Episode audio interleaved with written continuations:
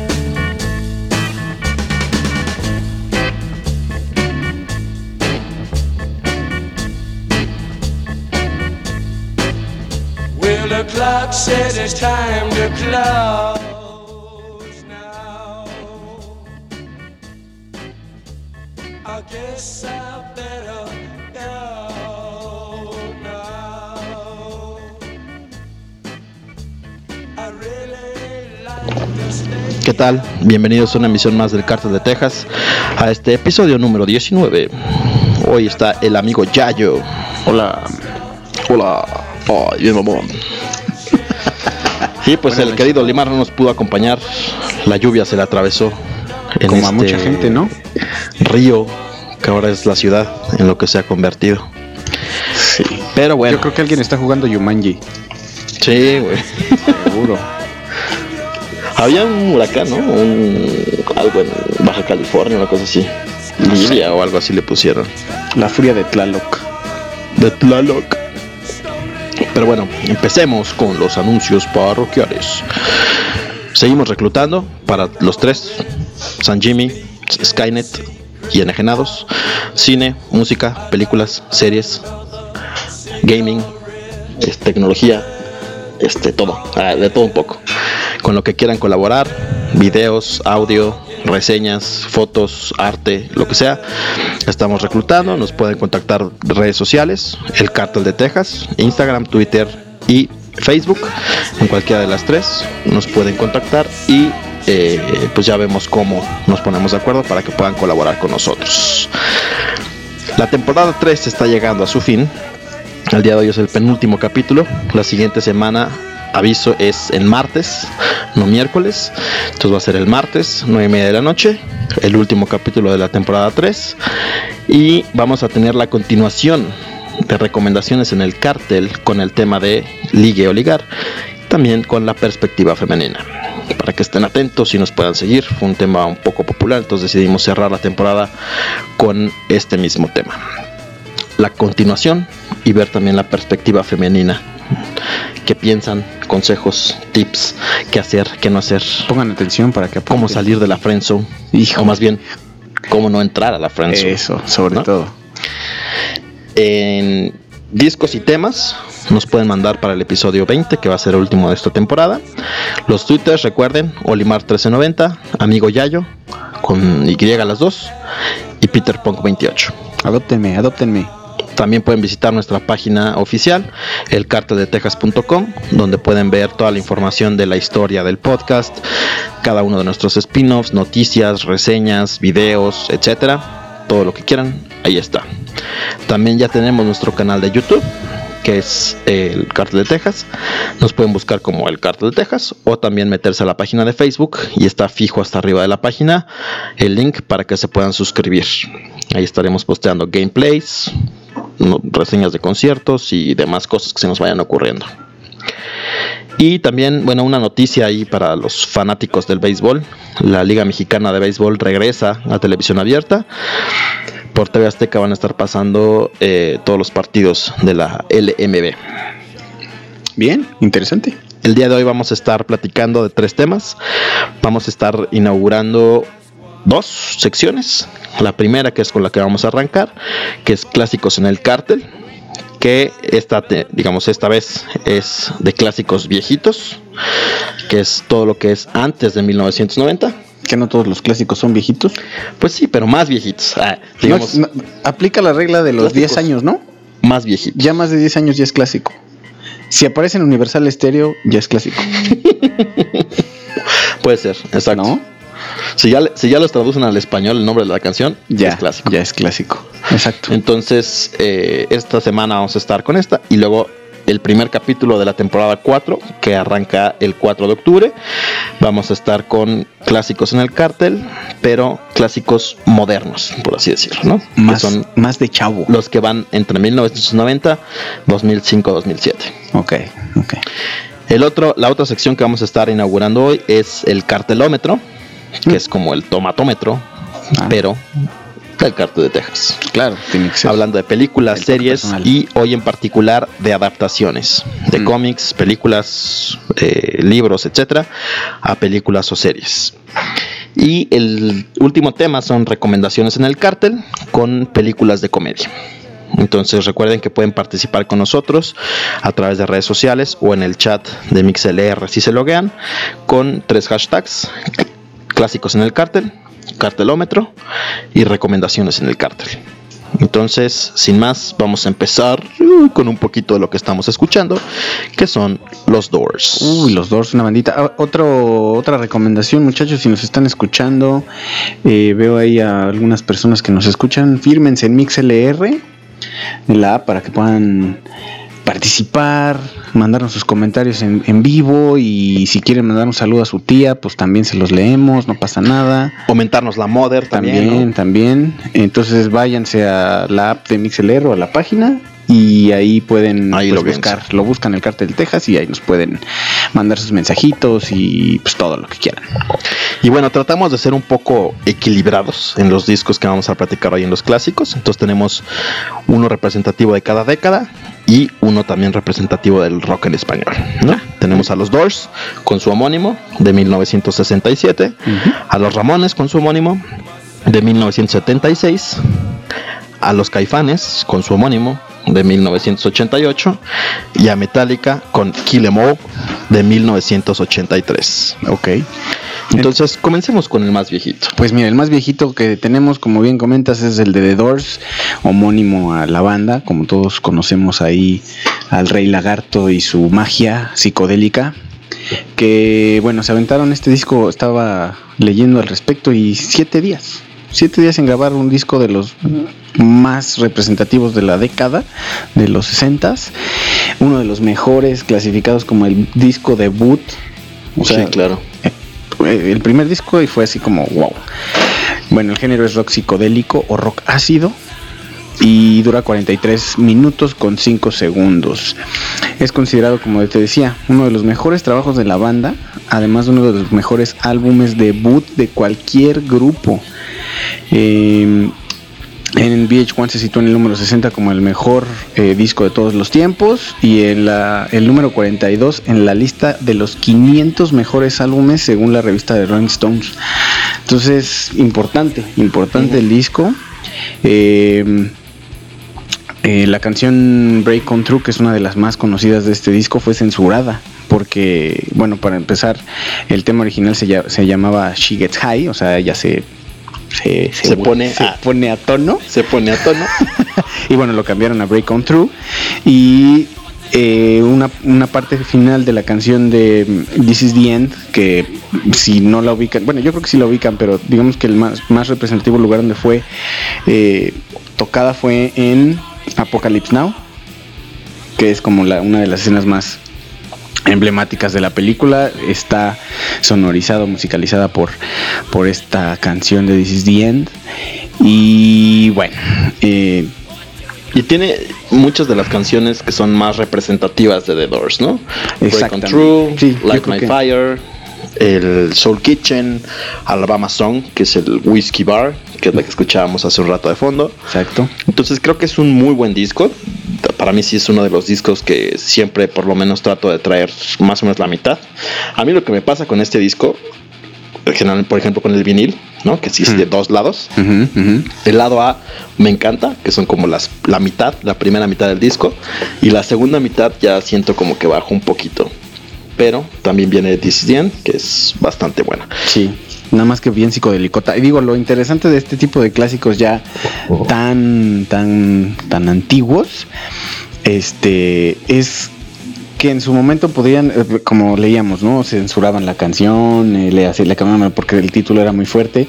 Ya oyes, oyes estas canciones y, por ejemplo, la mayoría, y de ese disco en particular, son las que escuchas en los bares godines de los viernes, ¿no? O sea, ya pides a The Doors y entonces ya todo mundo se sabe, este, pues cinco o seis Sí, claro. canciones de The Doors y de ese disco en particular, porque pues ya es algo de la música, de- bueno, de la cultura popular, tal cual, ¿no?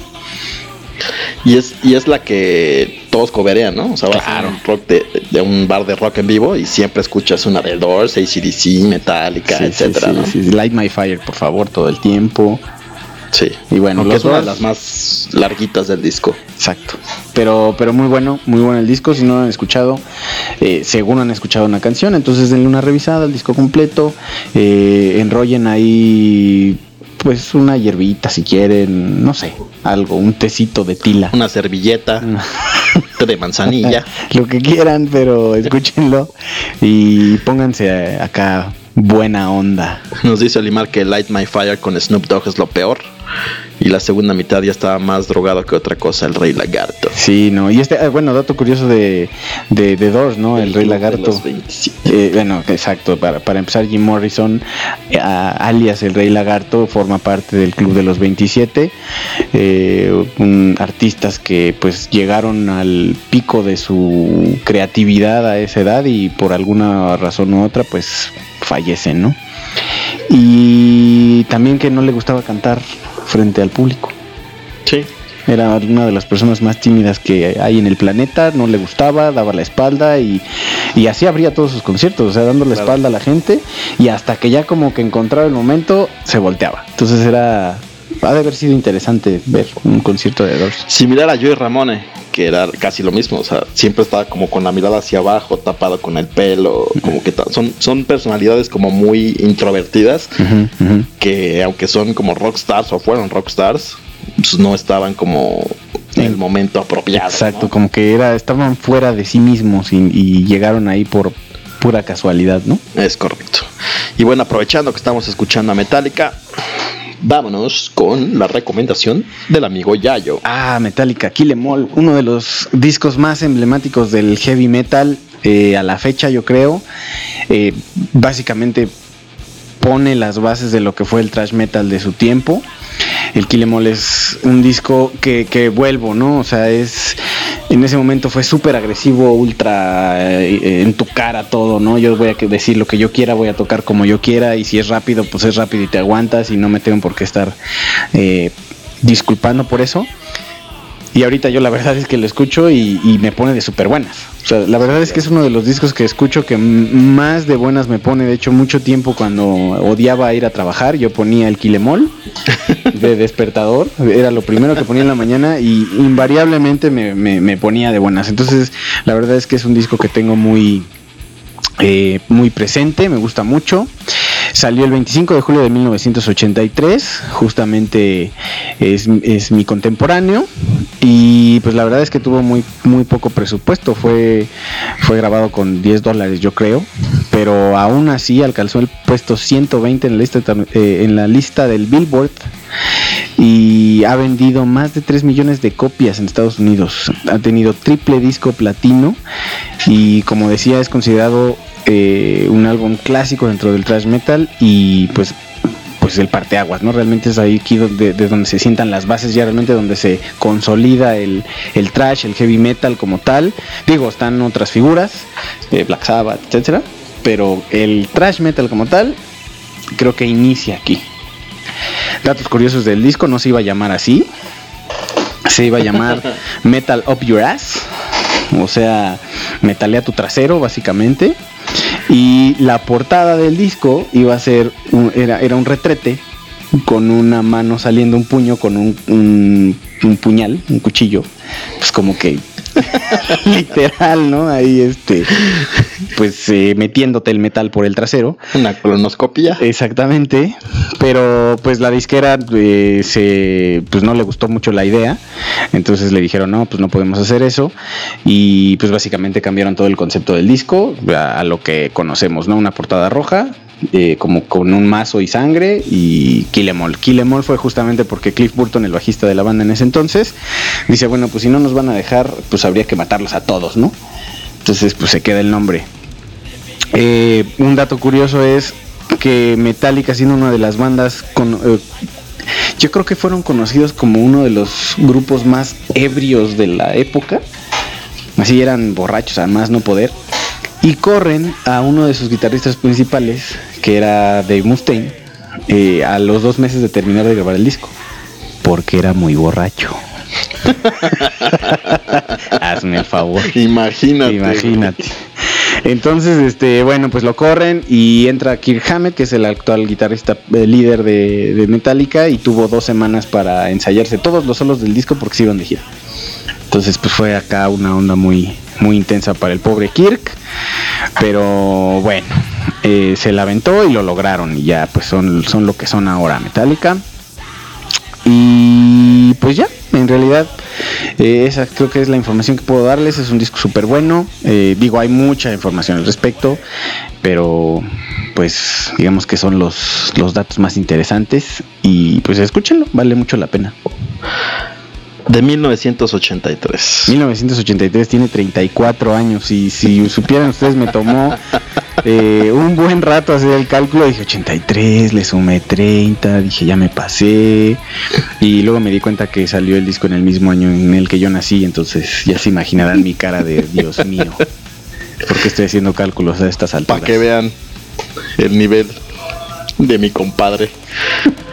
Pero bueno, el siguiente disco es la representación del rock nacional y el rock en español, que es el 1988, Caifanes, que fue su homónimo, que fue como el parteaguas, uno de los precursores para muchos de los grupos que hoy en día están en la escena nacional, ¿no? Correcto. Entonces son canciones, por ejemplo, Mátenme porque me muero, Viento, la Negra Tomasa, ¿no? Uh, la Negra Tomasa. Que yo, la Negra Tomasa la, la, relaciono mucho con una como caricatura que era parodia Chabelo que se había en YouTube. Ah, que como que mataba gente y los buleaba y ¿En todo. ¿En serio? Ahí búscalo. Wow. Se llamaba Isabelo. Yo siempre que pienso en la Negra Tomasa pienso en la negra de Tommy Jerry. Que muchos ahorita está sonando. Vamos a dejar que empiece la intro para que se familiaricen. Híjole, es que eso pone de buenas a cualquiera. Sí te pone como en un mood bastante bueno, ¿no? sí, cumbiambero. es como de esas que sabes que dices soy rockero, pero entra la cumbia en los 15 años y dices, híjole, yo creo que sí bailo. Y de hecho hay dos versiones. Esta versión que estamos poniendo que es la corta, y la versión que se llama corta, que dura casi 8 minutos. Sí, que tienes un, un, ultra solo acá de teclado de media hora y sí, sí, sí. Sí, de todo un poco. Pero bueno, eh, fue uno de los discos que es una pues un estandarte del rock nacional. Yo me acuerdo que Caifanes pues se separaron, se reintegraron, uh -huh. se mandaron a la chingada. Exacto. Formaron jaguares. Uf, uf, bandota. Y después se reunieron hace pues ya como 10 años, no menos. Híjole, fíjate que años, en el Vive Latino. Fue, exacto, no, fue ese fue el primer el reencuentro y después hubo otro concierto sí, sí, sí. de Caifanes. Pero en el Vive, o sea, era la vez que yo he visto más atascado el Foro Sol. O sea, ¿En no cabía un alma. Abajo, en gradas, en donde estuvieras, estabas apretadísimo. O sea, estaba hasta la moda para poder ver el reencuentro. El reencuentro. de Caifanes. Pero fíjate que también, la, o sea, la, la, neta, que mal plan, porque hicieron ese reencuentro, después hicieron otro para el que yo tenía boletos, que fue yo creo que unos eh, cuatro años después. Esto tendrá cinco años, tal vez, seis. Uh -huh. Y tenía mis boletos muy emocionado. Y yo compré el, mis boletos y los de cuatro de mis amigos pues que los pierdo. No, lo no. Una noche antes del concierto, ponte a buscar los boletos. Pues sí, ahí yo los compré, los recuerdo. Oye, ¿a qué hora nos vemos mañana? Eso de ignora los mensajes, no respondas todavía. Y entonces, este, pues yo busqué, busqué, busqué, busqué los boletos, no los encontraba, no los encontraba pues no los encontré. Entonces, pues le tuve que dar la mala noticia a, a mis compas. No, ya me imagino. No, pues sí. Mira, fíjate que lo único, lo, la, la, única, pues consolación que tuvimos fue que al siguiente día, pues nos fuimos a una fiesta de esas de, de, de, de, de pueblo. Eh, que están por allá por los barrios de Texcoco. Y justamente en, en esa fiesta tocaron Los Ángeles Negros. Entonces estuvimos oyendo a Los Ángeles Negros en vez de a Caifanes. Y lo Pero, peor es que al siguiente día aparecieron los boletos. Entonces nos perdimos a Caifanes, la verdad fue muy triste. O sea, por cierto, saludos a Pilar Velázquez que ya nos escucha. Y también a Cale y al Olimer. Eso. Y bueno, para finalizar con broche de oro esta magnífica noche de clásicos.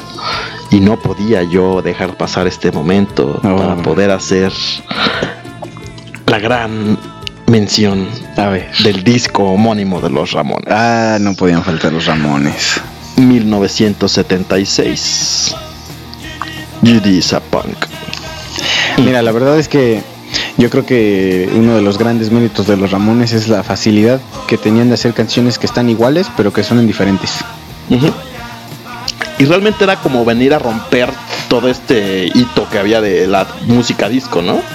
Claro. Que muchos se tuvieron a ese tren del mame, ¿no? Sí, sí, sí, época, sí, sí, Incluyendo a Kiss, por ejemplo, con Cuando se quitaron el maquillaje. Bueno Rock and Roll All Night. Y se quitaron el maquillaje. Sí, sí. Los Rolling Stones por- también por ahí sacaron alguna rolita de disco. Y los Ramones vinieron a romper como con todo ese esquema, ¿no? Claro. Una banda de Queens en Nueva York que no disfrutaron del éxito comercial en vida. Bueno, que de todos modos yo creo que, eh, digo, haciendo el paréntesis un poco, fue esta, como estas eh, corrientes paralelas, ¿no? Porque una cosa es que en los ochentas igual nos topamos a los, a los ponqueros y también empiezan a salir los heavy metaleros, ¿no? A la par de lo que estaba la, la música disco, etc. Mm, fue después. O sea, el punk realmente nació antes de, que fue también parte de la precursón del heavy metal y de empezar a tocar Bueno, en puede ser, y sí, como sí garage, ser. ¿no? Sí, sí, puede ser, sí. Y entonces había como dos corrientes, la, la corriente americana, que eran los Ramones, y la corriente británica, que eran los Sex Pistols, ¿no? Claro. Que los Sex Pistols era luchar contra la anarquía y el gobierno y toda esta parte como de reclamo social, etcétera, ¿no? Mientras los Ramones era como una onda un poco más pues desafanada, divertida, o sea, nada más tocar por tocar, ¿no? Sí, Y sí. era mucho como una mezcla entre surf, garage y obviamente pues el punk, que fue la banda que vino a traer a todos los grupos de punk que hoy en día existen, ¿no? O sea, yo creo que no hay ningún grupo de punk actuales o de hace un par de años que no haya tenido como influencia a los Ramones. Seguro. O uno que haya sido de los Ramones, ¿no? Claro, Porque claro, es como, como la cadenita, ¿no? Y que realmente no se pierda, ¿Eh? mientras no se pierda la cadenita, Sí. todo está muy bien. Ah, sí, porque luego Carmen no la encuentra. Jesús Cristo. Olimar ya le están ganando sus chistes. Pues Muy bien. ¿No vino? Y bueno, es un rock and roll tocado simple, ruidoso, sí. fuerte y rápido. Sí. ¿no? Que eso es bastante. Ninguna canción de este disco supera los tres minutos y solo dos superan los dos minutos y medio, ¿no? Wow. Y eso es en el álbum, porque en vivo era one, two, más three, rápido, four, ¿no? y vámonos la que sigue. O sea, eran todas como consecutivas, no hacían pausa y tocaban hasta que se cansaban. Entonces, por ejemplo, en el último Vive Latino, que vino el único sobreviviente de los buenos de las buenas alineaciones, ¿no? Todavía por ahí ujú. queda CJ Ramone también, pero vino Marky Ramone y se aventó 25 rolas en 50 minutos. No es cierto. Así, al puro estilo de los Ramones. Wow. 1, 2, 3, 4, 1, 2, 3, 4, vámonos, una tras otra. Y eso todavía incluyendo como el discurso de bienvenida y el dar las gracias y tomarse la selfie, etcétera, ¿no? O sea, Wow. 25 rolas en 50 minutos. No, pues sí, eso debe ser un récord Guinness o algo. Es uno de los álbums más influyentes en el punk y también de los más influyentes en lo que es el también algunas vertientes del rock. El himno por excelencia de todas las bandas de punk es Blitzkrieg Bop. Sí, claro. Yo creo que todo el mundo hemos escuchado esa canción alguna vez. Y todos se la aprendieron. Hay muchos que le siguen haciendo covers en vivo. Por ejemplo, a mí me encanta también otro grupo de punk que se llama MXPX. Y siempre abren ya sea tocando Blitzkrieg Bop o en audio. Con ena- con antes de, de ingresar al escenario. Órale. Datos curiosos: 53 and Third son los relatos de Didi, el bajista, como prostituto. Oh, que sí. Oh, hardcore, Era ¿eh? Ese sí es justo en esa esquina de la 53 y la 3 que se desempeñaba como prostituto para poder costear sus drogas. Bien, metal. O sea, eso sí ya fue eh, los inicios del metal. Sí, exacto. Y entonces- es heavy metal. La trama de las rolas en general es consumo de estupefacientes, violencia, amor, películas de terror y un hastío juvenil, ¿no? Sí. O sea, la, la rola de no quiero bajar al sótano, ¿no? Sí. Típico como cliché de película Claro. de terror. Ajá. Y dato curioso es, hasta el 2014 fue certificado como disco de oro. Hasta el 2014. 38 años después de haber sido lanzado, se certificó como disco de oro. El disco de oro es que hayan vendido 500 mil copias el disco. A medio tampoco vendió. Wow. Fue muchísimo tiempo. Es uno de los grupos menos valorado de lo que aportó a la escena musical de muchos géneros. Y uno, otro disco que también tuvo por ahí disco de oro fue de 1988, los, la Ramone Manía, que tardó seis años. En 1994 fue disco de oro. Pero este en especial, que es el homónimo de los Ramones, no 38 años. Wow, muchísimo tiempo, güey. Y curiosamente, eh, de las tres bandas que hemos hablado hoy, dos han aparecido en Los Simpson. No sé si Caifanes se haya colado por ahí. No que en algún capítulo. en un cameo. Ahí. en el intro de Bart. a lo mejor ahí sale. Pues Saúl. por ahí sale alguno, ¿no? Igual, igual. Es posible y probable. Sí, pero buenas escenas con los Ramones eh, cantándole el feliz cumpleaños a Burns. Y Metallica casi eh, subiéndose al autobús de Otto, pero pues no lo logra. No Otto maldice. No que... lo lograron. Eh, Juan Topo se los lleva, ¿no? Nos vamos con un verdadero fan. Y... Es correcto. Pobre Otto. Pobrecillo. Es un vagales. Pero bueno, vamos a estar escuchando durante todo el día de hoy canciones de estas cuatro bandas, de estos cuatro discos en específico. Vámonos ahorita con dos, el himno por excelencia, Blitzkrieg Pop de los Ramones. Excelente. Viento de Caifanes. Y ahora regresamos con la segunda sección, que son las recomendaciones en el cártel, con películas de comedia. Si ustedes tienen recomendaciones, háganoslas llegar. ¿Cuáles son las que les gustan? ¿Cuáles son las que les disgustan? Que son pésimas, que nadie las tiene que ver. Mm. Asco. Pero bueno. Vámonos con estas dos rolitas. Eso fue muy punk. Y ahora estamos de regreso.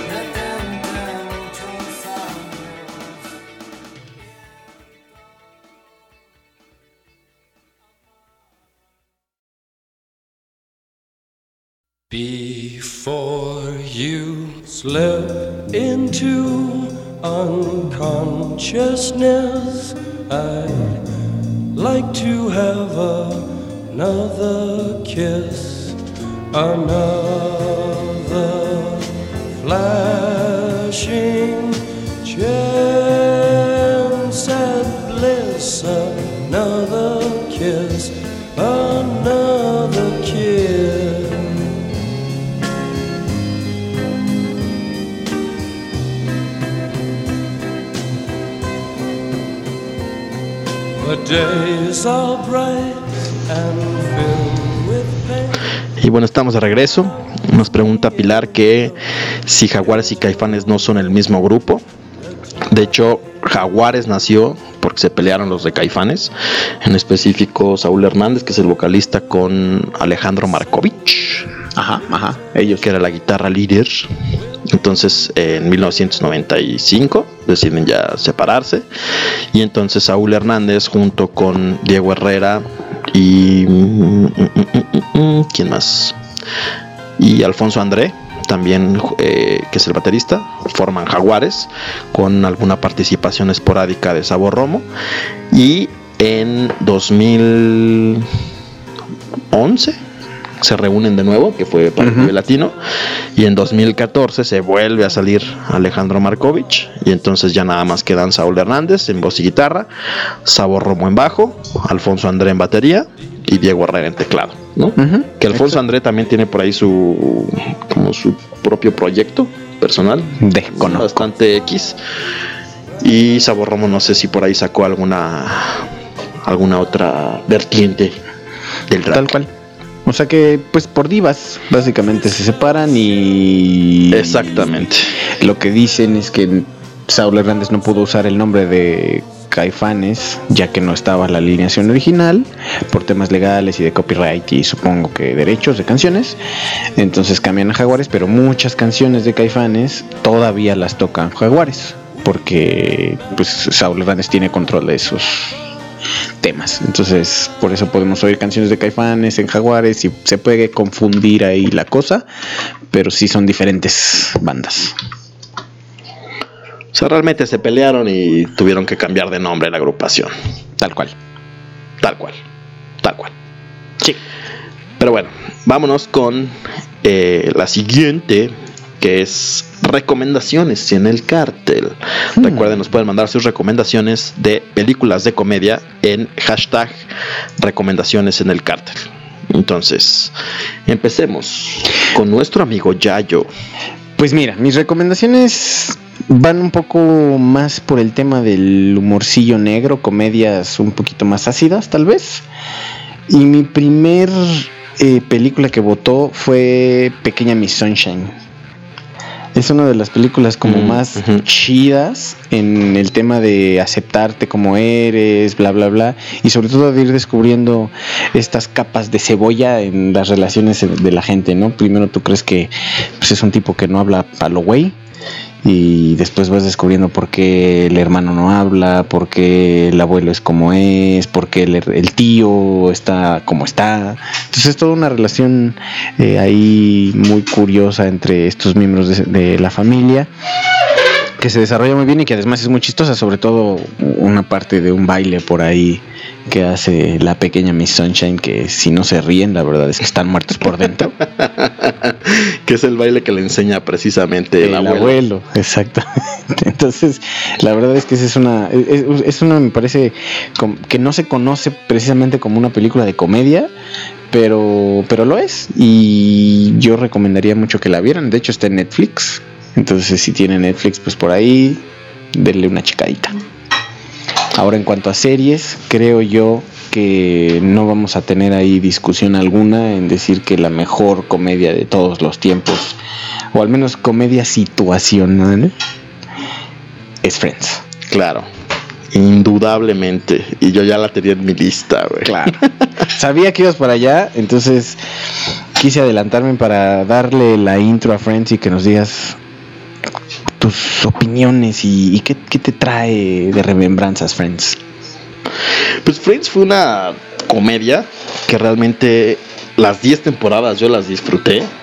Y al día es, yo puedo poner así un capítulo aleatorio Tal y soy cual. feliz, ¿no? Sí, sí, tal cual. Cuando estoy así como medio estresado, necesito así como relajarme, generalmente pongo Friends. Sí, sí, sí. entonces pones Friends, inclusive ya hasta te sabes algunos capítulos, ¿no? De, ah, en tal que yo y tal, o en tal que Chandler y que Joy y que Mónica y que todo No, no, yo conozco un individuo que se sabe de, o sea, en cuanto ve el título del capítulo ya sabe qué va a pasar y empieza a recitar los diálogos, o sea, de verdad. Se la sabe completita de, de pies a cabeza, es impresionante. Bueno, que Olimar tiene un chiste. Y mientras vamos a poner detrás de los cerros de Jaguares que nos pidió Pilar. Pongámosla, pongámosla. Un poquito más fuerte para que Sí, se para que se escuche. para que se escuche. Estamos, A ver, estamos esperando a Limar. A Limar que nos dé su chiste. No, lo pues lo peor es que no. me lo imagino Entonces- escribiendo desde su móvil, hablando Ajá, de comedia, sí. ¿no? Eh, Ya se le cayó ahorita. Sigamos con Friends. Ah, no, que ya. Ahí nos va. A ver, ahí viene. Que por cierto, mientras continuando con, con- Ya todos esperando algo fatídico, ¿no? Sí. Eh, Friends, sí, de verdad es que eh, yo pensé en algún momento que How I Met Your Mother iba a llegar por ahí, pero no. Que por qué los hemos no van con novia al cine. Hmm. O sea, pues, creo que sepa dónde va el chiste, pero vamos a esperar. A ver, Redoble. no a sé. ver, ¿con qué gracia No sé, sale? Olimar, ¿por qué?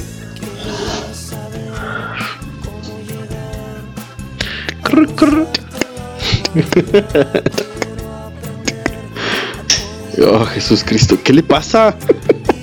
Yo creo que debió haber eh, escrito el, el- el chiste El en un nada primero. Sí. Ah, la madre. Porque van a los cinemas. Ok. ¿Has visto, ¿Has visto los estos videos de los malos chistes de papás y que, que se retan para que no se rían? Este es digno. Exacto. Este es digno, digno, definitivamente. Muy Es bien, digno. Estás realmente ahí eh, manteniendo tu reputación de un chiste malo por sección. Perfecto, lo aplaudo. Y bueno, entonces Yo no lo aplaudo, la verdad. comentábamos un poco de, Friends y, y yo que, que- quería mm, eh, saltar al tema de How I Met Your Mother. ¿Cómo fue para ti esa experiencia? Porque además es, es parte del equipo de producción de Friends. También había Claro. por ahí escritores que tuvieron mucho que ver con Friends. De hecho, si ves las similitudes son increíbles. O sea, en vez de un bar es un... Bueno, en vez de un café ahora es un bar. Es un- la misma cantidad de sí, amigos. Fíjate que sí me gustó. O sea, es una serie que también disfruto. No es una serie que yo diga voy a poner cualquier capítulo al azar, ¿no? Sí son ciertos Exacto. capítulos específicos, pero también tiene muchas cosas como de cultura pop, ¿no? Que hoy en día ya están arraigadas en muchos lados, ¿no? El Claro. Legend, it, Dairy. Claro, pero eso. El acentuar, por ejemplo, el Wingman, ¿no? Este. Pero tú crees que eso, eso sea una, un- un- algo que haya permeado aquí en México, por ejemplo, yo, yo nunca he oído el espéralo. Sea, es más, la vez que yo escuché doblado How I Met Your Mother, casi le me aviento un zapato a la. Ah, no, bueno, a mí en general no me gustan las series dobladas, las odio. O sea, alguna vez llegué a ver Friends en español y dije, no, no puedo, no puedo, güey. Creo que yo nunca la vi. Esas veces español que todavía las pasaban como en tela abierta, Ajá. que alguna vez en la noche la, la capté, que dije, no, bye, vámonos. Sí, no, no, la verdad es que no, no, no está buena. Y, y por, y por eso te preguntaba, creo yo que a pesar de que sí es una serie que fue emblemática, eh, no fue como el eh, arraigo que tuvimos con Friends. O sea, eh, en- ¿Sabes cuál es también el tema? Que hay demasiada, demasiado contenido hoy en día, ¿no? Entonces, How I Met Your Mother no llegó como a la par de Netflix, por ejemplo, como para que se diera este boom en el momento en el que era transmitida, sino que fue poco antes. Entonces, como que tampoco hubo esa difusión. Y entonces el tema es que Friends pues lo pasaban en todos lados, ¿no? o sea, en Warner y, y la- la- el final de la serie y ya era algo, era cuando todavía veías las series en la tele. Claro. Entonces era un capítulo cada semana y te esperabas si lo veías y etcétera. Claro. En cambio, How I Met Your Mother, creo que yo las vi, o sea, yo ya no las vi en la tele, yo las compraba en disco y después las veía. Sí, cierto. Y así fue, o sea, me las echaba. Hay capítulos que me gustan mucho, ¿no? Por ejemplo, a mí hay una rola que me gusta mucho que se llama I Would Walk 500 Ay, Miles. bueno, a todos nos gusta esa canción. y cuando, cuando se atoran en el cassette, sí, así de. En el pinto, ¿no? I would walk 500. Sí, no, de huevos. Es la rola de los cosas road que están, que están bastante curiosas, ¿no? Sí. O sea, ver a, a- a la de American Pie, ¿no? A Lily Claro. también. Marshall también fue como caras frescas, que fue también lo que hizo Friends, ¿no? O sea, como que no agarrar fuera de Dougie Hauser, ¿no? Este, fueron puras caras frescas. Entonces también como que renovó un poquito. Que también todos ellos, fuera de la de American Pie y de Dougie Hauser, tampoco han tenido como un gran éxito fuera de Friends. Pues- fuera de uh, How I Met Your Mother. Pues es la, la chica Avenger, ya que Robin, ya es este la gente, bueno, la patiño de la gente Colson. Pero bueno, más o menos. Y Pilar nos pregunta cuál es nuestro capítulo favorito de Friends. Eh, mi capítulo favorito de Friends es cuando Ross se compra su pantalón de piel Ah, y se le hace chiquito. Esa es la onda. a mí, ¿sabes cuál me gusta mucho? En el que sale Joy en un programa Ajá. como de concurso. Que era de. No, espera, sí, el, el bambuzo. es poca madre que se ponen a jugar todo el es, día, ¿no? Es este. Es blanca. Y empieza. Una servilleta. Un fantasma. Nieve. No. Y a la siguiente vuelve a decir lo mismo. Sí, un fantasma. No, A a ghost. Ajá. A ese me encanta. Sí, o cuando apuestan, es que hay, hay tantos momentos de Friends, cuando apuestan en el departamento, que hacen sus, sus preguntas y respuestas de a ver quién sabe más del, del otro amigo, y, y cuando pierden y que nadie sabe qué hace Chandler.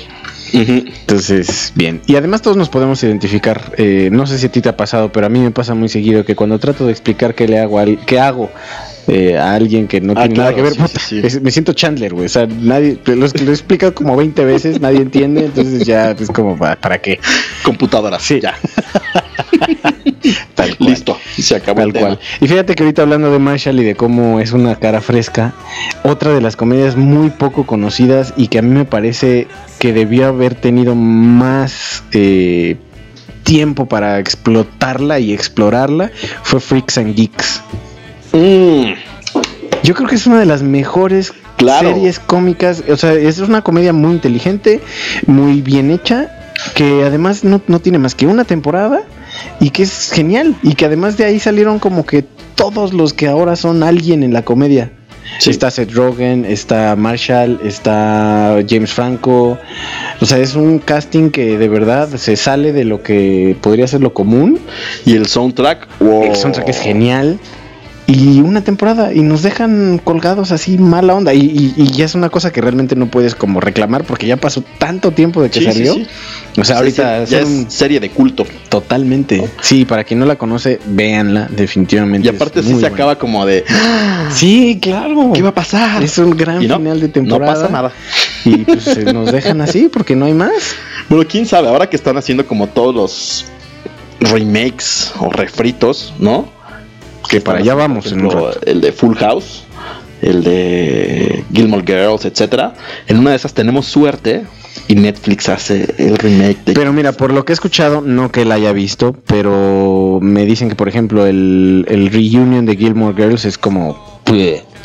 Ese no lo vi. Fíjate que vi el de Fuller House. Es tres- ¿cómo, cómo se llama en español? 3x3. Eh, tres por tres. Sí. Y es la misma dinámica. O sea, es lo mismo, nada más que ahora en vez de que sean los tíos, son las hermanas. Que por ejemplo también otro otro Sí. otro Las grande. O claro, sí las Olsen. Que otro grande también fue Boy Meets World, que aquí se Mm. llamó Aprendiendo a vivir. Que no, no- yo he visto los capítulos ultim- eh, en últimas fechas. Es un guion genial. Sí, O sí, sea, sí. si ves el pimponeo de los personajes, el, el- el guion está excelente. Y, y la Topanga. serie es. Y Topanga. Pero entonces llegamos ahorita que sale Girl Meets World. Y, Y ya vi dos sí, sí, capítulos y dije, gracias. Sí, no. No. Yo también le traté de dar una oportunidad, pero no pude. Mm, mm. Y es que había muchas comedias, ¿no? O sea, por Sí. ejemplo, Tim Allen Ah, de mejorando la casa. era buenísima Y también. por ejemplo, ¿qué, qué me dices de las mexicanas? ¿Hay, hay, hay producto mexicano de Mira? ¿Series? ¿Que no sea cantinflas? Mm, Club de Cuervos, es buena. Ok, Club de Cuervos. Este, alguna otra serie. Series no recuerdo, películas sí. O sea, películas de hecho por aquí que me acuerdo. Zero Iban 4. No que la es vi. muy buena. Y también la de Matando Cabos. Ah, Matando Cabos es muy Esas buena. dos son muy buenas. Y, y O sea, definitivamente. Matando Cabos, la escena cuando le dice, "¿Y ¿tú qué me ves, pinche bicho?" Eh, sí, claro, ese, ese- ese- ese es un clásico. Ese sí es un clásico aquí. Y yo creo que también una de las grandes es este Nosotros los Nobles. Ah, Yo claro, creo que sí, Nosotros sí. los Nobles es una de las mejores películas de comedia mexicanas a la fecha. En películas sí, en series la verdad es que no hay como tanta producción. ¿Llegaste a ver el remake de La Niñera mexicana? No, qué asco. Era horrible. Era Salvados por la campana, claro. Sí, También era muy buena. Y también de Big Bang Theory, que bueno, ese yo creo que fue un... No estoy seguro, pero mi teoría es que después del IT Crowd, alguien dijo, tenemos que hacer algo eh, mejor que IT Crowd con ese tema. ¿Llegaste a ver IT Crowd? Sí, era muy buena también. Y es una producción inglesa de la BBC, creo. Sí. Y, y está muy, muy chistosa. Que hablando como de, de ese estilo de comedia, hay una serie relativamente nueva que se llama Silicon Valley, que es de HBO, Mm, sí. Que gira en torno precisamente como a este entorno de los startups y del desarrollo y de Google, que es un magnate que controla todo, etcétera. Y es una comedia bastante inteligente y también bastante hay un manejo como muy claro entre la comedia tradicional, la comedia sarcástica y el humor negro. Entonces es una mezcla muy buena. Si no la han visto por ahí, tienen HBO Go, pónganla. Se llama Silicon Valley. Tiene tres temporadas o cuatro, si mal no recuerdo. Y es muy buena. Ok. Muy, muy La voy a checar porque no la he visto. Porque aparte es de esas series que tú dices, ah, por fin todo va a acabar bien. No. Ok. es un, Se es un. JK Rowling de Exacto. las series. Se agradece porque no es algo como que ya estés esperando y te cambia como la historia, ¿no? Entonces es bastante buenos. Master of None la vi, vi la primera temporada como palomerona, si fuera película, Ok. pero no me pareció una gran serie de comedia. ¿no? Ok. O sea, en cuanto a series, por ejemplo, Modern Family, no sé si la has visto. Es muy buena. Oh, me encanta. Ah, claro, Malcolm in the Malcolm Middle dice. Middle también. Sí, ese es, es ultra clásico también. Con pero Mr. sabes que es como, pero es un, es un, este, misterio. ¿Cómo no es accesible Malcolm el del medio? O sea, está complicado conseguir los DVDs. Claro. No es como. Bueno, ya no. Ya están en Mixup. Ya Ah, puedes conseguir va- varias temporadas. Pero eso fue es apenas. Comprarlas. Sí, sí, sí. y fue apenas, o sea. Pero no hay. Creo que ningún streaming está. No. Si alguien por ahí conoce algún streaming que no sea Cuevana. y ese tipo de sí, bueno, no, esas no. Que ves un capítulo con 4 o 5 virus. Sí, sí, tal cual. Ya me pasó, ¿eh? Digo, no es cierto, le pasó a un amigo. a- al amigo de un amigo. Le pasó, le- le pasó al tío de un amigo. El príncipe del rap también. Sí, y regresando a las películas, una de mis favoritas se llama Atrapado en el Tiempo con Bill Murray. No la he visto, eh. El día eh, que en inglés se llama Groundhog Day, el día de la marmota. Es muy buena. Vela, está en A mí, ¿sabes cuáles me gustan? Y me gustaba mucho lo que hacía Adam Sandler al principio. Híjole, no. Fíjate que yo creo Ahorita que no. de- me- yo creo que allá afuera, eh, y ahorita a ver si los que nos escuchan nos ayudan a de- decidir, que hay un, una línea divisoria entre los fans de Jim Carrey y los fans de Adam Sandler. Ah, mentiroso, que- mentiroso. Ah, también me encantó esa. Pero creo que a, los que les gusta Jim Carrey no les gusta Adam Sandler y viceversa. a mí sí me gusta los dos. yo no, yo Pero no. eh, mucho del trabajo previo. Claro, Happy Lo Gilmore último. de Adam Sandler, bien. A mí, por ejemplo, las dos Happy películas favoritas de Adam Sandler es Happy Gilmore y El Aguador. O sea, esas Sí. dos películas digo, wow, ¿no? Happy Gilmore es como un jugador frustrado de hockey que tiene un buen swing y entonces lo convierten como en un jugador de golf, pero que viene a romper como todo este esquema elitista de los jugadores de golf, ¿no? Y es bastante, a mí me, me da mucha risa. Sí, a mí me el gusta mucho aguador también, ¿no? Que es como un niño de mamá así medio con retraso. Que se convierte en un jugador americano recordando como todo lo que le ha pasado a lo largo de los tiempos. Y es esas dos son mis favoritas de Adam Sandler. Lamentablemente ninguna de las dos está en Netflix. Y otra que tampoco está en Netflix porque la busqué hace rato es una que se llama Spot. No sé si la llegaste a ver, que es como de un perro. Eh, de un perro, sí, me suena. Que es con el chavito que sale en Two and a Half Men. Es muy bueno eso. A mí me da muchísima risa esa. O sea, que le empieza a dar azúcar y se vuelve loco el chamaco. Que es No. un perrito, que es como policía, una cosa así. Sí me suena el nombre, pero nunca la vi. No sé, es muy buena. De Chick Flicks, por ejemplo, 10 cosas que de ti. Me gusta mucho. güey. Y el soundtrack también me gusta. Debieron haber visto mi cara. O sea, es que Cruel to be kind. es que, o sea, sí son comedias. Fíjate lo que son las cosas. Es la adolescencia del Guasón y de Robin. La adolescencia del Guasón y de Robin. Ok, bueno, puede ser. Pero no, creo que el, el tema chick flick tendría que ir como que en su propio, eh, en su propia. Sí, en su propio género. Pero, por ejemplo, Scary Movie, la 1, es muy buena. Ya todas las demás que salieron después de esa son una basura. Pero la primera como que sí vino a romper ese esquema y a burlarse cuando empezó como toda esta parte, ¿no? ¿Qué otra? Unas que son como comedias de acción que me gustan mucho, que es Ki- Kick-Ass. Oh, sí, Kikas rifa. Sí, sí me gusta. Kick-Ass, la 1 y la 2 son muy buenas. Y hay una que también salió con Ellen Page que se llama Super. Ah, que esa también sí es así como de un cuate que se quiere volver superhéroe y todo. También es muy buena. Si tienen la oportunidad- esas no sé si están. Kikas creo que sí está en Netflix. Sí, Kikas sí. Super, según yo, no está en No. Netflix. Pero por ahí si la pueden conseguir o ver en línea. Es también muy buena película. Y sabes, para mí, tipo uno de de, los, uno de los grandes. Y estoy esperando para que te esperen el Wait for It. Ok. Ted. Ah, claro.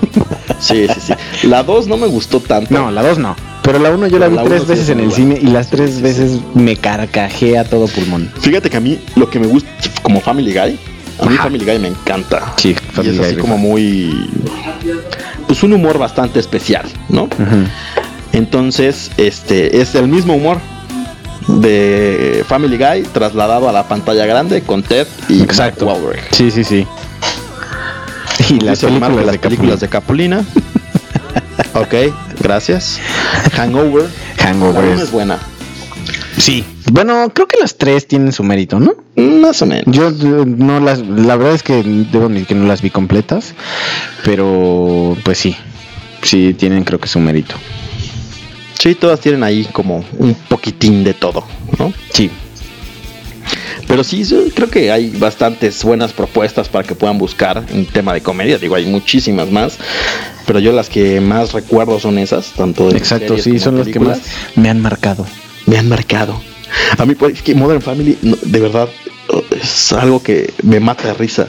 Y puedo ver los capítulos 40 veces y también me sigo riendo igual. O sea, Sí, es claro. como una combinación de todo, o sea, de los latinos, de como la ideología americana, Sí, el chavito, el chavito señor, ¿no? de las familias tal cual, ¿no? Sí, sí, sí. Y sí, está muy bien, muy bien hecha, sí. está y, bien hecha, Y sí. bueno, eh, sí. Power. Ah, power to the people. Tu de ti. Qué buena rola está de fondo, por cierto. Más o menos. Qué patizada. Más o menos. Pues sí, entonces busquen sus comedias, disfrútenlas, eh, rían y alarguen sus vidas porque dicen que reír hace mucho bien. Entonces, ojalá que alguna de las que hemos hablado les hayan eh, hecho clic, a lo mejor no las habían visto, entonces chequenlas. Y, Chequenlas por ahí. y pues yo creo que vamos a la siguiente sección. Exacto, nos vamos a ir con la siguiente sección que es hashtag el cartelómetro, con la inauguración de esta sección, que hoy, hoy nos invadió enajenados. ¿no? pura película de cine, etcétera, con adaptaciones de los cómics, libros, etcétera, hacia series y películas. De acuerdo. School of Rock, también nos dice César, también. Sí, sí, con Miranda Cosgrove ahí, hay Carly haciendo sus primeros pinions. Exacto, cuando todavía estaba Carly. Sí. Pero bueno, vámonos con estas dos rolitas. Break 'em Through de The Doors y Jump in the Fire de Metallica. Y ahora estamos de regreso con la última sección de cartelómetro.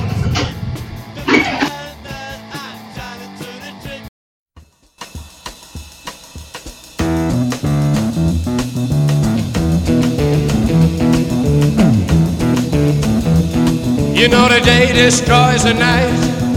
Night divides the day. Try to run, try to hide. Break on through to the other side. Break on through to the other side. Break on through to the other side, yeah.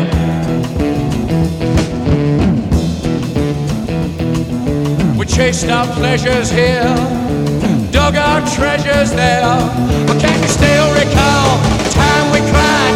Break on through to the other side. Break on through to the other side.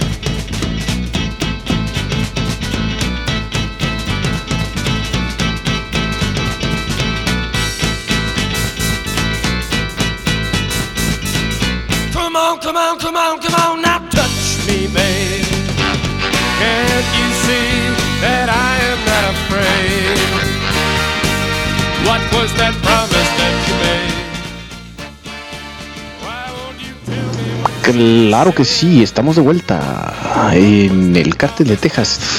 Y ahora vamos a hablar de lo que nos gusta, lo que no nos gusta, lo que odiamos y lo que nos ha hecho ponerle me gusta películas, series, adaptaciones de libros, hechos históricos, todo aquello que en algún momento se ha vuelto interesante para algún guionista y dijo, puede ser, puede ser, vamos a hacer una película, vamos a darle un giro interesante para que la gente conozca este pues cosa. o por lo menos eso pensaban. Al menos, exacto. Hasta que llegó el que lo vio y dijo, por favor, no sé en qué estabas pensando. Y justamente de eso vamos a estar hablando en esta última sección. Lo que ha sido adaptado y si nos parece un buen trabajo o no. Nuevamente, esto es 100% a consideración del que lo ve. No necesariamente vamos a, tener la última palabra y hay muchas cosas que a alguien le gusta y a alguien no. Todo es cuestión de gustos siempre. No nos gusta. Pero bueno, digo, creo que en general vamos a. Abriendo con Prochedero. Death Note asco. Creo que fue lo primero que se que se comentó eh, respecto a este tema. De hecho, este, esta sección eh, se, se, crea justamente porque los que vimos la adaptación de, Net, de Death Note a film por Netflix nos dimos cuenta de que no es infalible eh, esta monstruosidad del streaming no hace contenido, no porque sea de Netflix es bueno. Yo la verdad es que antes lo pensaba. No, no, no pensaba que iba a ser al menos malo. De decente a bueno. Fíjate que yo no, o sea, no ubico como la historia detrás de Death Note, porque si se armó un merequetengue sí, claro. contra Netflix de que era una porquería, que mejor no hubieran hecho nada, que pues mejor hubieran sacado una de Cantinflas. No, totalmente. Y fíjate que aquí el tema de las adaptaciones es que hay que tener muy claro que estamos buscando de una adaptación.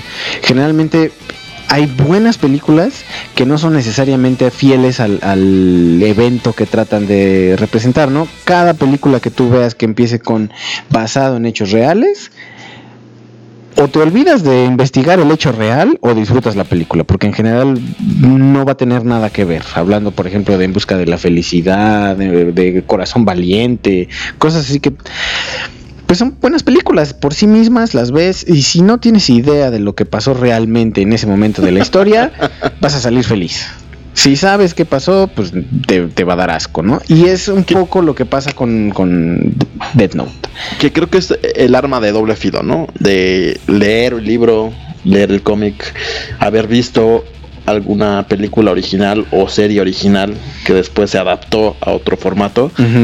Y entonces ya tienes punto de comparación. Exacto. a lo mejor si no tienes algún punto de comparación o eres eh, pues, ignorante en ese, en ese aspecto, ¿no? O sea, de, pues, no sabes quién es, ni de dónde viene, ni cuál es la historia detrás de, te puede parecer hasta cierto punto una película o una serie aceptable. Exacto. Pero ya cuando tienes como esa idea preconcebida, o, o más bien como esa expectativa de qué es lo que quieres ver en pantalla, ¿no? Porque al final del día, cuando tú lees un libro, o, o un cómic, o, o lo que sea, te vas haciendo como tu propio mundo en la cabeza, ¿no? Que es Claro. como la gran característica o ventaja de un libro o un cómic. Bueno, un cómic menos porque ya está también ya está plasmado. ¿no? Pero un libro, o sea, como que tú solito te vas imaginando los personajes, la historia, los escenarios, este, las acciones, las escenas, etcétera. Entonces tú ya tienes como una idea preconcebida de cómo debería de ser. Exacto. Que por ejemplo, un J.R.R. Tolkien, ¿no? Mm. O sea, es igualito porque no hay forma de que te imagines otra cosa porque el vato te describe Sí, sí, no, hasta la pelusa con- que pasó, es- ¿no? Y por eso es como un poco más complicado leer ese tipo de libros. Sí, es cierto. Pero, o sea, hay otros libros que son pues una narrativa un poco más escueta, ¿no? Que sí te describen a los personajes o la escena, pero no tan a detalle. Y entonces tú solito vas como armando o atando esos cabos y formas como, ah, esta es la imagen que debe de aparecer. Sí. Y de repente, pues un personaje que tú tenías una idea, ¡zas! Te lo cambian totalmente y dices, ah, ese no es. Que fíjate que justamente aquí entra el tema de qué tan bien puedes manejar tanto un guion como un screenplay, ¿no? Que tú puedes, tú puedes tener un excelente guion, pero al, al final el manejo de imagen de la película fue pésimamente llevado. La historia, eh, abriendo, o bueno, regresando a este tema de Dead Note, es creo que el equivalente a un libro, porque el cómic, eh, de, perdón, el anime es... eh, la verdad es que es yo creo que uno de los mejores hechos tiene una excelente historia, un excelente manejo de personajes y pues se queda súper corto en la película, ¿no? Entonces, creo que la gente que no, no vio Dead Note, el anime, pudo haber considerado pasable la película. Porque no tenía un punto de comparación, como dices. Pero cuando lo tienes, es imposible verla con buenos ojos. Es imposible. Sí, claro, me imagino. Entonces aquí volvemos, eh, depende mucho de quien lo vea y cómo lo vea. Yo, por ejemplo, puedo pensar que El Camino a la Felicidad es una gran película de Will Smith. Podría decir que es hasta una de las, de las mejores que, que tiene, porque yo no sé qué hay o sea, detrás. ¿estás dejando de lado Men in Black? o sea, Ese es otro basado en hechos reales, además, que es lo, que es lo más interesante. Los que no sabían, está basado en hechos reales, Men in Black. Entonces pero también... es que sí es, un, sí es un problema, ¿no? Porque, por ejemplo, a mí me pasó con tanto con Harry Potter como con El Señor de los Anillos, ¿no? Bueno, con El Señor de los Anillos no, porque ya había leído los libros, entonces ya cuando vi las, las películas ya no había como que hacerle. Pero, pero Bueno. con Harry Potter, ahí te va. O sea, fueron como los primeros libros. Entonces lees los libros y te das como una idea, ¿no? De cómo es el mundo, cómo son los magos, cómo son los hechizos, cómo son los escenarios, personajes, etcétera. Entonces vas como por el cuarto o quinto libro y de repente salen las películas. Y entonces ya no es lo que está en tu cabeza, sino lo que ya está plasmado ahí. Pero eso... Entonces, cuando salen el quinto, sexto, séptimo, todos los libros, ya no estás pensando como en tu mundo imaginario que ya tenías, sino ya estás basado en la película que viste. Pero fíjate que entonces ahí nos vamos a eh, aterrizar en el hecho de que por mucho que a mí no me guste Harry Potter, creo que es una buena adaptación al cine. Porque cuando tú dices, bueno, es que yo tengo un mundo hecho en mi cabeza, yo leí el libro, pero vi la película y me ganó el mundo de la película, significa que está bien hecho. Porque no, no dijiste, puta, qué asco. O sea, esto no tiene nada que ver, no es el, no es el que- contenido que yo me imaginaba que iba a ser. Está bien hecho, es fiel. Lo mismo pasa con El Señor de los Anillos. En El Señor de los Anillos tú lees y yo, yo realmente vi las películas primero y luego leí los libros. Entonces tú- ahí, exacto. espérame, pero ahí la cosa es que pasa que a veces ves la película, luego lees los libros y dices, puta, es que no, nada que ver. O sea, el libro es muchísimo mejor, es este un asco la película, ya después de que lees los libros. A mí lo que me pasó con El Señor de los Anillos es que, pues no, dije, se complementan perfecto. O sea, si yo, si yo veo, si yo hubiera leído el libro primero y después visto la película, eh, no me hubiera dado asco, creo yo. Simplemente hubiera tenido más detalles, hubiera entendido más cosas, pero no por eso está mal. Lo que no pasó con el Hobbit. cosas, y también, por ejemplo, te enojas cuando cambian la historia. Ah, claro. Que ese es otro punto, ¿no? O sea, ya sí, cuando sí. cambian la historia, que dicen, ¡No! ¡Eso no va! Pero, pero ahí también está bien, porque a fin de cuentas en, un- en una Pero está- película tiene que haber ciertas adaptaciones. Es como en el claro. cómic igual, que tienes varios universos, ¿no? En los cómics tienes varios universos y cuando haces una película tú escoges un universo. Alguien decide hacer Suicide Squad y dices, qué horror. Sí, digo, al final, por ejemplo, Harry Potter y El Señor de los Anillos creo que son adaptaciones que están bien representadas. A lo mejor no es exactamente lo que esperas, pero es un buen trabajo. O sea, son buenas Exacto. películas. A mí ahorita que tú hablas de, por ejemplo, de Death Note, me pasó lo mismo con Avatar. No La- Avatar, la de Aang. personajes azules, sino la de Ang. La del Airbender. Entonces, sí. Ang, Que también es yo había visto la caricatura, ¿no? O sea, todas las temporadas y las devoré una tras otra. Sí, yo y también. de recuerdo. De repente hecho, por ahí andábamos Exacto. el mismo tiempo viendo eso. y de repente te dicen, va a salir la película. Entonces tú ya tienes así como de, oh, o sea, eso de caricatura plasmado. Claro, te emocionas. live action, dices, wow. Y la película le faltó muchísimo, ¿no? Y creo que la, el claro ejemplo es que ya no hubo segunda, tercera y cuarta, ¿no? O sea, se supone que iban a hacer una película por temporada. ¿Ah, sí? Ese era como el objetivo inicial, ¿no? Mm, qué Eh, bueno la no nación del fuego y la nación de no bueno, pero es que, bueno, ahí hay también, hay, tan- hay muchos factores, ¿no? Por ejemplo, ahí, por lo que yo supe de esa película, fue un, un contrato que ya tenía Shyamalan Eh, para, para hacerla. O sea, él no quería hacerla. Entonces, ¿Ah, no? él no la quería hacer, él, él- él- él quería hacer cualquier otra cosa menos eh, esa película. o sea, fue como el último disco de los Strokes, ¿no? Ajá, Con sí, RCA. o sea, esa fue como un encargo que le dijeron, tienes que hacer esta película porque en el contrato dice que tienes que hacer tantas películas y queremos que hagas esta. Entonces fue así de puta, pues bueno, me la viento. Pero claramente está mal hecha los personajes. de hecho, justamente yo eh, tuiteé hace, síganme en Twitter, este tuiteé hace Amigo poco, eh, justamente que Avatar eh, Dragon Ball y Death Note ya van en el mismo. O sea, es el club de los 27 de los animes. O sea, de verdad es muéranse ya. O sea, no, de verdad fue, fue muy mal hecha. Fue. ¿Viste la película de Dragon Ball? La vi. Sí. Ay, no. No me veas así, sí la vi. Sí la vi. No, digo, yo no la vi porque desde la portada dije, nah, güey, va a romper con todos mis esquemas y qué asco. Mira, yo la verdad es que le tenía fe, le tenía fe y de repente se sacaron unas fumadas, nada que ver con el, con ni el manga, ni el anime, ni nada, eh, mal. Lo mismo que pasa con Death Note. Entonces volvemos. ¿Qué tanto eh, depende que sepas o no de una adaptación? Creo que no debería influir creo que debería ser una película bien por sí misma. Si es fiel o no, ya va a ser dependiendo de los fans. Y va a ser ellos eh, o, o nosotros como fans los que vamos a determinar, ¿sabes qué?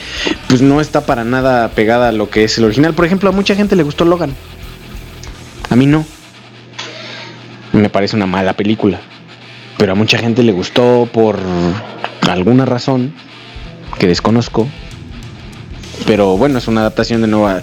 Que creo que si nos metemos en el tema de cómics y Marvel no, no vamos Sí, a acabar sí, sí, nunca. no vamos a acabar nunca con la porquería de Spidey que Eh, hicieron. es- entonces, a mí no me pareció mala, por cierto. Se tomaron demasiadas libertades. Pero, Pero bueno, sí, exacto. ese creo que es otro tema. Por- e, a, a eso iba. Es muy dependiendo del que lo ve. Por ejemplo, Daredevil, Daredevil es horrible. de, de Ben Affleck. De Ben Affleck, pero la, la serie de Netflix está buena. Está buena, claro. Entonces, eso- esas es justamente las diferencias, ¿no? Que también ahí por los noventas hubo como esta rachita de hacer las películas de videojuegos. Ay, la de Mario Bros, por favor. Es- a eso iba. La de Super Mario Bros. qué horror. y la de Double Dragon.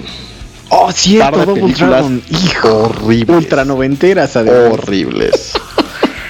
Que dices, no tiene nada que ver el casting, la historia, Sí, no, los efectos, todo es una porquería, güey. Sí, es mala. La- y, y la de Mario particularmente es, Es malísima. extremadamente mala. malísima. Sí.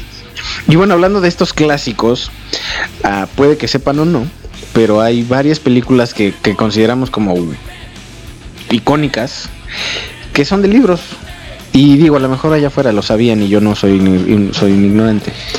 Que nos dice Pilar que grandes novelas como Cumbres Borrascosas o Los Miserables, que son adaptaciones bien. Es cierto, de hecho Los Miserables es muy buena la película de, de, eh, Hay dos, ¿no? Liam Neeson. Bueno, yo, yo estoy pensando en la de Liam Neeson. No la nueva musical porque odio los musicales. Entonces ni la vi. Habría que ver cuál de las dos. Fíjate que a mí sí me gusta, güey. Es No. así como de los gustos culposos que tengo. No, ni culposos. no sé si sea culposo, digo, es muy- pero los muy- musicales sí me gustan. No, yo los, no, los detesto, los aborrezco, no los soporto. Y el único musical que he soportado en la vida, bueno, de hecho ya son dos, es este La Era del Rock, que nada más porque la Ah, música está sí, chida. claro, es muy buena. y eh, Dancer in the Dark. Son mis únicos dos musicales. Es ¿La muy buena. Sí, es muy buena. Es todo depende de quién. asco de Yo, a mí me gustó mucho la adaptación. la de- única película que me he salido del cine. No es cierto. ¿Sabes en cuál yo me salí casi? Es casi. un asco, güey. De hecho, no lo he hecho nunca, pero en la única que he estado casi a punto de salirme es en Nacho Libre. Nunca la vi. Ay, qué bueno, no lo hagas. Hay mucha gente que le gusta, pero bueno. Eh, yo he estado, yo eh, estaba hablando de la adaptación de Liam Neeson con Uma Thurman. Los Miserables, esa me gusta mucho porque no es musical y está muy chida. Claire Dance también sale en esa película, por cierto. Cumbres Borrascosas ni te la manejo, ¿eh? No, yo tampoco la vi. Entonces, bueno, yo estaba yo acá con mi monólogo sobre las adaptaciones de películas que no sabemos que son adaptaciones. Ah, bueno, sí, claro, nos dice Pilar, por eso son adaptaciones. Sí, yo sé. ya me está regañando. Pero bueno, este, este está, está, está bien, está bien. Cada quien, es lo que decíamos desde un principio. El Capitán Barbosa es John John. Jean Valjean. Mm. Ay, güey. Capitán Barbosa. Pero bueno, volviendo al tema. Adaptaciones que no sabíamos que eran adaptaciones. ¿Quién sabía allá afuera que Blade Runner está basada en un libro? Yo sí sabía, pero nunca me animé a leer el libro. Ya, yo tampoco lo leí. Ahora, ¿sabes cómo se llamaba el libro? El libro se llamaba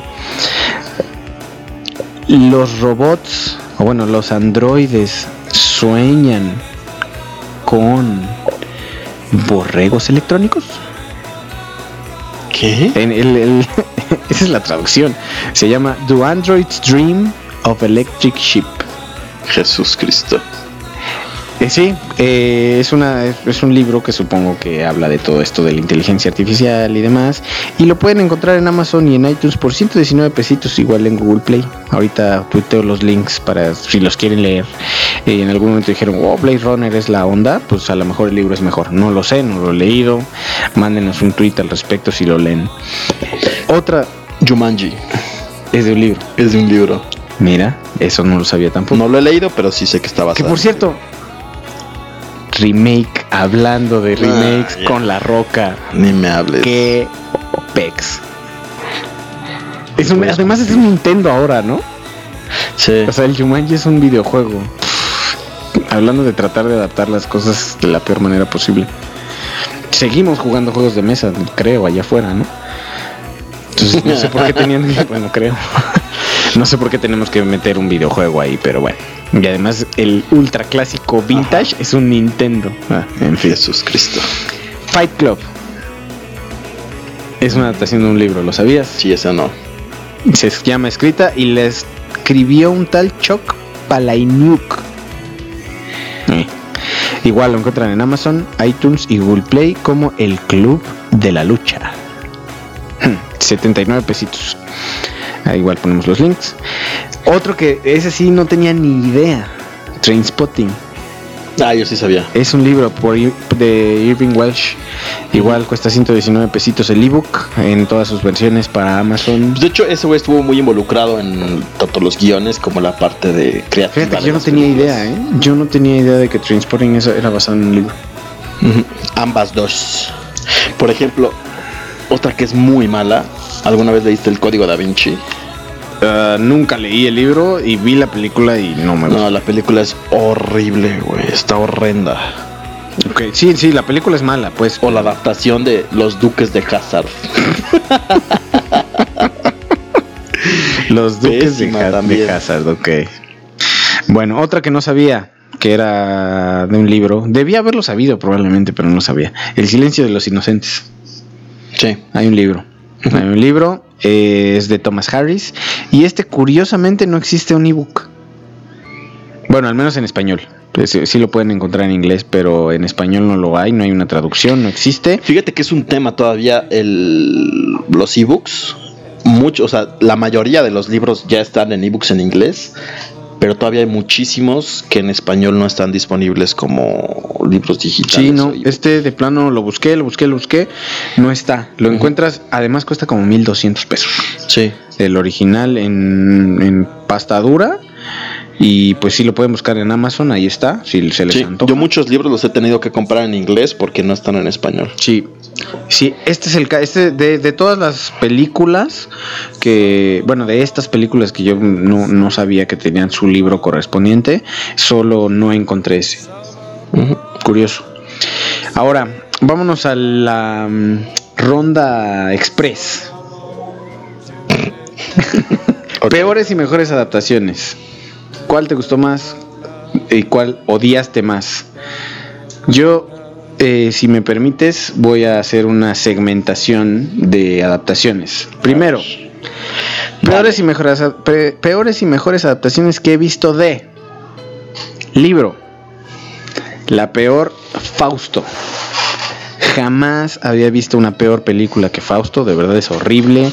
eh, todo está mal, todo está como baratamente representado. No hay como un apego a la historia del libro para nada. Y bueno, es bien mala. O sea, de hecho, esa es una de las películas que vi no en el cine porque es como de los ochentas. Y no, mm, no tiene como que ningún sentido. Están malos los eh, los personajes, el maquillaje es muy malo, el manejo de cámara es horrible, en fin, no la vean. El mejor, aún con sus limitantes y, un poco con las restricciones que tiene el género, eso. Creo que es una de las mejores adaptaciones de un libro sin contar la que va a salir en pocos días. Eso es creo que una de las mejores adaptaciones a películas, sin contar lo que ya habíamos hablado de El Señor de los Anillos y Harry Potter. Ahora, de anime, peor, ya hablamos de eso, y están empatadotas, Death Note y Dragon Ball, horrible, no las vean. Y fíjense que curiosamente, la mejor adaptación de un anime que yo he visto es Light of Hope, que es justamente de Dragon Ball, que es un proyecto que salió de YouTube, en YouTube de un corto de Robot Underdog. No sé si, si lo hayan checado, pero increíble. Véanlo, eh, eh, pongan en YouTube Robot Underdog 2 y eh, es, es la, es la única producción, es un corto de veintitantos minutos tal vez de Dragon Ball, es excelente, de verdad, excelente. Pero es fan, o sea, es como hecho. por es, fan. es hecho por fans y de verdad supera por mucho la calidad de la película, del largometraje. y y es, es excelente, excel- Yo creo que es una de las mejores adaptaciones a, a- a cine con sus limitantes que, que les da el bajo presupuesto. Aún así, wow. Eh, Eso luego pasa, o sea, hay muchos como fan-made cortos, de igual 15 a 20 minutos, de muchas películas y libros, que dices, wow. ujú, ujú. Y las películas originales Sí, o no, existen o son una basura. Sí, no, exacto. Eh, la peor histórica que he visto, Alexander. Es horrible. Horrible con su elefante rosa al final y ahí no, por favor, no, no, no Sí, más. es. Horrible. Y la mejor y es nueva justamente es Hacksaw Ridge o ni uno menos. dirigida por Mel Gibson. Volvemos al tema, si conocen el elemento histórico de la película, creo que no tiene mucho que ver. Hay pocos elementos reales en la película, pero está muy buena. Eh, igual está en Netflix, la pueden checar. Eh, película biográfica, peor. Jobs, con Ashton Kutcher. Está bien mala.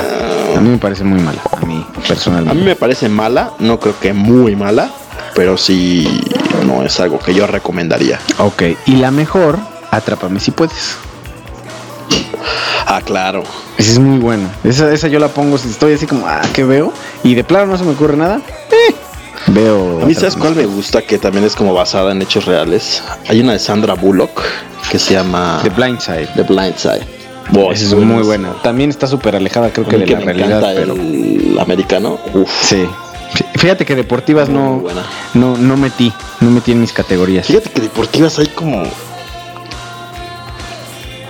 Es que sí es muy complicado encontrar una que realmente sea muy buena. Sobre todo, no tanto películas deportivas, ¿no? Porque, por ejemplo, está también de. La original que es de. Se me fue el nombre. De unos reos que juegan americano. Bajo. De Adam Sandler. No, pero la original. Ah, no sé, no vi la original. La original Sí, es yo vi la- bajo- y de hecho, es, eh, hablando de golpe, o un golpe bajo, una Ah, cosa así. ah, hablando de Adam Sandler, esa es una que me, sí me gusta. Golpe bajo sí la me original es, es buena y la de Adam Sandler también está pasada. Sí, sí, sí. Ahora, eh, de hecho real, en general, la peor película que he visto de un hecho real en general, y eso que he visto de todo. Foxcatcher, que no sé por qué estuvo hasta nominada a un Oscar. Pero está... Foxcatcher. de- ¿Cuál es Foxcatcher? Es cuando Steve Carell se pone como una nariz postiza de judío de 5 kilos y creo que sale Channing Tatum por ahí, no sé. Ni, ni- es más, ni, ni la tengo. O sea, sí la vi. Vi como la mitad Ojo. y le quité. No. A lo mejor hay quien sí le gustó allá afuera, pero para mí fue, es muy mala. Y la mejor de un evento en general, basado en un evento, digamos que no necesariamente histórico, pero este sí lo es, pero en general, Apolo 13. Mm, Me gustó un montón. sí, es muy buena. Sí, Apolo 3 es muy buena, güey. Sí. Esas son, esas digamos que son, son mis mejores peores. Yo Pérez ya los di, ¿no? O sea, pero mejores y que es a la fecha algo que. ah. ¿Alguna vez has visto Dexter? No el laboratorio de Dexter, que es la caricatura, güey. Dexter, la serie. Yo sé que te, te encanta esa madre. ¿Alguna vez la viste o no? Bueno, es una serie que es un asesino serial de asesinos seriales. Sí, eso sí me, sí lo tengo claro. Entonces tiene ahí varias como manías, este, procedimientos. Es rarito. Protocolos de, pues realmente él no se considera un ser humano, sino como un ente separado y entonces trata como de embonar dentro de todo este ambiente, como de pues, adaptarse hasta cierto punto para no sobresalir, tratar de llevar una vida normal con hermana, con novia, etcétera. Ok. Pero es, a mí me- la serie es muy buena. Es como crimen con ¿Pero drama. eso es adaptación de algo? Sí, ahí Ah. voy. Es como crimen con drama, con comedia negra, oscura, no de color así, porque Sí, no nos vaya a ser de racistas. es una serie que duró del 2006 al 2013. Fueron ocho temporadas. Ok. Pero lo interesante de esto es, hay también ocho libros, que son del 2004 al 2015, hace dos años salió el último. Pero lo, lo interesante es, no es una adaptación tal cual de los libros a la serie. O sea, tú puedes leer los libros y muchas hay como historias que sí, por ejemplo, sobre todo las primeras temporadas están muy apegadas a lo que pasa en los primeros libros, Ok. pero después como que se separan. Y entonces la serie tiene como su propio trama, basado obviamente como en, la, en el personaje, las características y todo, pero ya como con otra trama. Y después vienen ya los libros también como pues tomando otra dirección, también con historias distintas y con cosas diferentes. Entonces está súper bacano eso. Porque Bueno. así es como la diferencia entre las dos son muy buenas. O sea, tanto los libros como la serie. La serie está basada como en el concepto de los libros y las primeras temporadas en los primeros libros. Pero después, aunque las dos toman, digamos, caminos distintos, las dos siguen siendo muy buenas. Tanto los libros como la serie. Ok. La checaré entonces porque Esa no, creo que, esa creo que sí está en Netflix. Por ahí sí la pueden ver. No sé Mm, no estoy seguro. Showtime. no estoy seguro. Vamos a checar. Chequemos si está en Netflix. Mm, Pero sí, es que creo que es muy complicado también el resumir mil páginas, dos mil páginas, tres mil páginas en una película de hora y media, dos horas. Sí, en general siempre, en general siempre O sea- te vas a quedar corto, que realmente ahí es el, el, el arte de hacer cine, ¿no? O sea, consolidar una historia que duró años tal vez y, y plasmarla en dos horas o contar una, un evento que tardó 20 minutos y estirarlo a dos Estirarlo, horas. Claro. ¿No? Entonces ese, ese es realmente el, el arte del cine y, y- o, o de las series, como 24, por ejemplo, que cada temporada es un día. O sea, ahí sí dices, que te la 24. tienes que fumar bien cañón, ¿no? Yo, yo las primeras temporadas era súper fan, o sea, sí era adicto a la serie. O sea, era de la serie, de- yo creo que fue de las primeras series que yo sí tenía que ver uno tras otro. Y decía, un capítulo más. Bueno, está bien, uno más, uno más, uno más. Y de repente, ¡pum! 6 de la mañana. Y así, Ok. "Oh". Medio adictivo. pero ya sé dónde va Jack Bauer. y aparte creo que también salió como del concepto tradicional de la serie. Sí, sí, sí. Porque sí va como en la hora. En la hora, sí. Entonces, eh, yo alguna vez quise hacer como una, una maratón, ¿no? De 24. un día. 24 horas. Y ver así tal cual como va la serie. Nunca se me ha hecho. Porque No, tampoco hay como estás- mucha gente que esté dispuesta a hacer esa locura. No, pues no. Pero en Estados Unidos sí lo hicieron muchísimo, güey. Y aquí en México también. O, sea, aventarse un Sí, día sí, o de... sea, 20 aventarse o sea, son 24 capítulos, una temporada, claro. que son 24 capítulos, 24 horas, así tal cual. Y entonces, pues las pausas que había, que son los comerciales, que pues en el DVD pues no aparece. Pero ese pues, lo, lo ocupaban pues para hacer de comer, para ir al baño, para bañarse, para Qué- lo que sea. Buena onda. Está loco, pero es, o sea, Sí. es de las pocas series que se presta para eso. Claro. Sí, sí, sí. Entonces, así empezarla a ver cuando empieza, no sé, 12 del día. A las 12 del día, play. Hasta las 12 del día del siguiente. Wow. No, pues está intenso. Algún día, algún día. Sometimes. Some- A ver si alguien allá afuera igual y se anima y te dice yo quiero participar. O si alguien lo, lo organiza, invítenos, por favor. Ok. Se les agradecerá Yo no voy a ir. de la manera más atenta. Vas a ir. No, no. Yo, yo, si nuestros yo. podescuchas o fanáticos nos invitan, vas a ir. Veremos. está en Veremos. Pero bueno, muchas gracias por habernos acompañado en este penúltimo capítulo de la temporada 3, el episodio número 19. Recuerden que la siguiente semana vamos a estar en vivo el martes en lugar del miércoles, igual, 9 y media de la noche, con un tema por definir, discos por definir.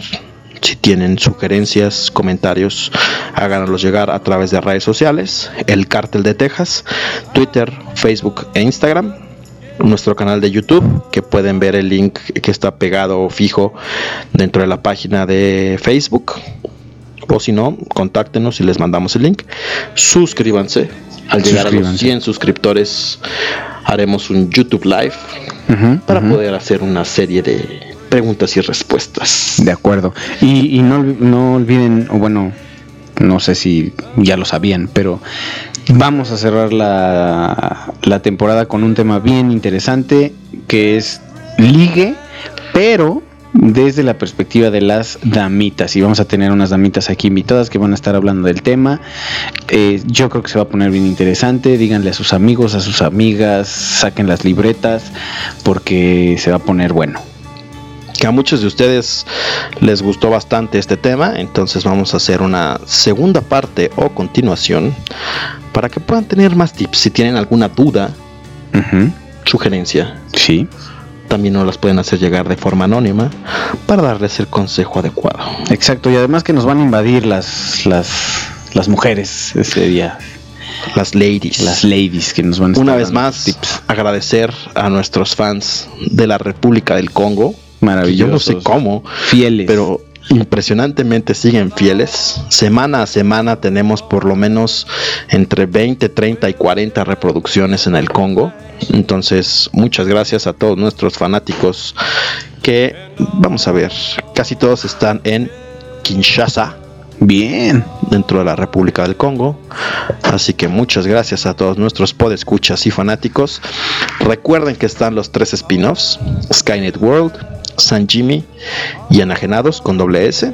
También tenemos una página fantasma oculta que es Enajenados con triple S. Si le dan el cartel de Texas.com enajenados con triple S, van a acceder a esta página que no está dentro del menú y esta página contiene spoilers. Actualmente solo tenemos de los últimos dos capítulos de Game of Thrones, pero tenemos por ahí algunas cosillas pendientes para poder hacer reseñas con spoilers. Enajenados con dos S, nada más. Son reseñas tradicionales, sin spoilers, nada más dando calificación y contando pues un poco de la historia sin dar mucho como a notar, ¿no? Eso, eso. Más bien una visión general Sin de lo quemar. que, lo que vamos a ver. Y bueno, recuerden suscribirse a nuestro canal de YouTube. Muchas gracias a todos por escucharnos el día de hoy. Estamos con ustedes la siguiente semana y también recuerden que estamos o seguimos reclutando gente para los tres spin-offs. Pueden encontrar los detalles en nuestras redes sociales o también en la página oficial. Muchas gracias y los dejamos con estas tres rolitas. Beat on the Brat de los Ramones, Mátenme porque me muero de Caifanes y Light My Fire de The Doors. Muchas gracias y nos estamos siguiendo, escuchando y posiblemente viendo. Bye.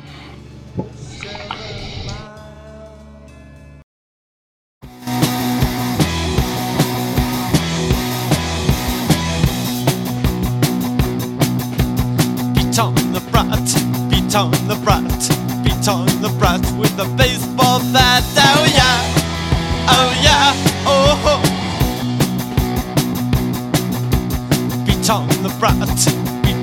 Beat on the brat, beat on the brat with a baseball bat. Oh yeah, oh yeah, oh ho.